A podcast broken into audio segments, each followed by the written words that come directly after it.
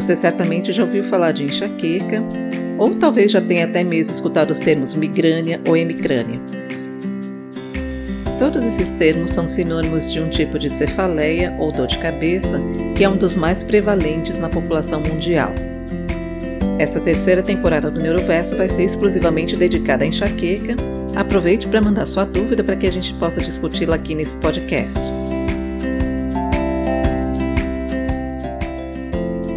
Nesse segundo episódio da temporada sobre enxaqueca, nós vamos discutir a enxaqueca com aura, discutir quais os principais sintomas, qual que é o diagnóstico diferencial e quais os cuidados que uma pessoa com enxaqueca com aura deve ter.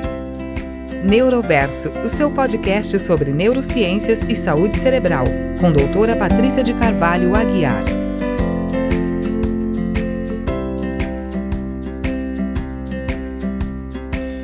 Como nós já vimos no primeiro episódio, a enxaqueca pode ser dividida em dois grandes grupos: enxaqueca com aura ou enxaqueca sem aura.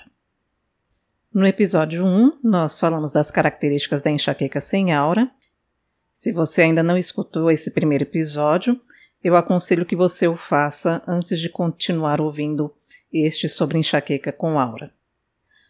A aura da enxaqueca é um conjunto de sinais e sintomas neurológicos reversíveis que se instalam gradualmente. O mais comum é que as características desses sintomas sejam visuais, a gente já vai falar um pouquinho sobre elas, mas podem ser características sensitivas também, sensoriais, e também alteração da fala e da linguagem. Quando a aura tem essas características, nós dizemos que é uma enxaqueca com aura típica. Depois nós vamos ver algumas outras características que não são tão típicas assim, mas que também podem fazer parte do quadro da aura. Tipicamente, a aura começa alguns minutos antes da crise de dor, ela vai se instalando aos poucos e essa dor pode começar em até 60 minutos após o início da aura. E muitas vezes a aura pode persistir durante os episódios de dor. Pode acontecer também da pessoa ter a aura, mas não ter o episódio de dor. Então a gente diz que é uma aura sem dor. E quais são os sintomas mais comuns? Como a gente já mencionou, os sintomas visuais são muito comuns.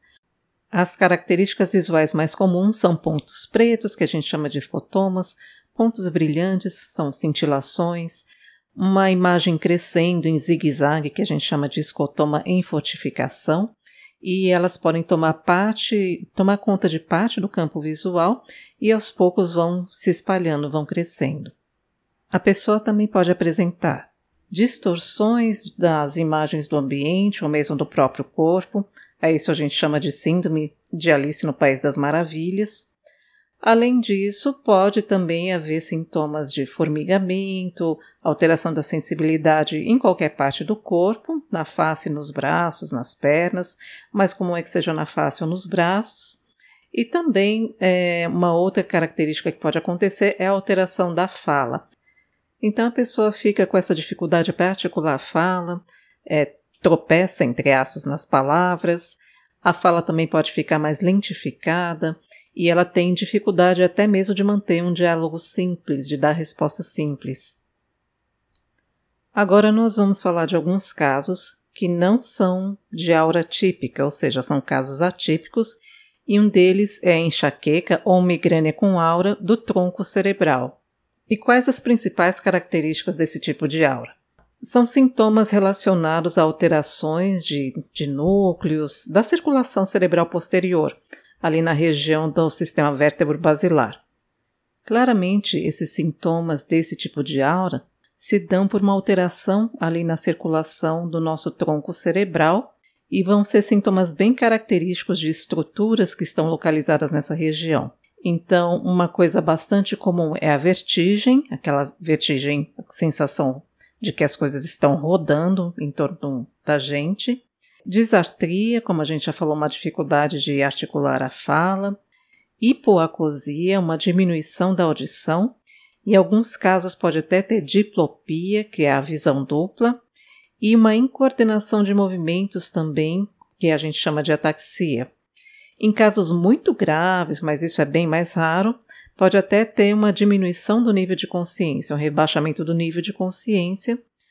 E é importante que ressaltar também que entre esses critérios, para a gente dizer que é uma enxaqueca com aura do tronco cerebral, a gente tem que excluir sintomas retinianos que a gente já vai falar mais adiante. E é importante a gente enfatizar que normalmente essa aura é caracterizada por pelo menos dois desses sintomas, mas nem todos eles precisam estar presentes simultaneamente, e sempre lembrando que é um quadro reversível. Já na chamada enxaqueca hemiplégica, nós temos um fenômeno de déficit motor, ou seja, uma aura com sintomas motores. O termo hemiplegia quer dizer perda de força no hemicorpo, ou seja, a pessoa perde força ou do lado direito ou do lado esquerdo do corpo. Na enxaqueca hemiplégica, a pessoa tem esse tipo de aura motora com perda de força de um lado do corpo e também é importante enfatizar que ela tem outros sintomas da enxaqueca com aura típica, ou seja, ela pode ter uma alteração visual, uma alteração sensitiva ou uma alteração da fala e da linguagem. Pessoas com esse tipo de enxaqueca e enxaqueca hemiplégica podem ter história familiar e existe um componente genético importante. Alguns desses genes já foram identificados, nós sabemos que eles estão relacionados a transporte de cálcio, transporte de sódio, mas existem formas ainda não identificadas muito temporárias, uma história familiar. Então, exemplos de genes é o CACNA1A, que é um gene relacionado a canal de cálcio, ATP1A2 relacionado à bomba de sódio e potássio, e um gene chamado SCN1A, que codifica também um canal de sódio. Então, são formas familiares, formas genéticas, então é comum que essas pessoas tenham um parente de primeiro ou segundo grau, inclusive ter um parente de primeiro ou segundo grau com esses sintomas é um dos critérios para a gente dizer que a pessoa tem uma enxaqueca hemiplégica familiar. Mas existem também pessoas que não têm parentes com esses sintomas, e nesse caso nós dizemos que elas têm uma enxaqueca hemiplégica esporádica. E por último, entre as auras atípicas, nós vamos falar da enxaqueca ocular ou enxaqueca oftálmica ou enxaqueca retiniana. Nesse caso da enxaqueca oftálmica, a aura é caracterizada por um sintoma monocular, podem ter esses sintomas positivos, que são cintilações, é, pontos no campo é, de visão, ou mesmo sintomas negativos caracterizados por uma perda da visão, que pode ser no campo todo, pode ser uma visão mais lateralizada. E é importante que durante esses ataques, né, a pessoa esteja atenta às características do seu sintoma para depois, né, quando ela for passar por uma avaliação neurológica ou por um oftalmologista, fazer o diagnóstico diferencial com outras condições. Mas, assim como todas as auras, essas alterações visuais, elas começam a se espalhar gradualmente ao longo de mais ou menos uns 5 minutos. Esses sintomas podem durar de minutos até mesmo a hora e normalmente vão ser acompanhados um episódio de dor de cabeça dentro dos próximos 60 minutos. E mais uma vez a gente lembra que os sintomas da aura são reversíveis.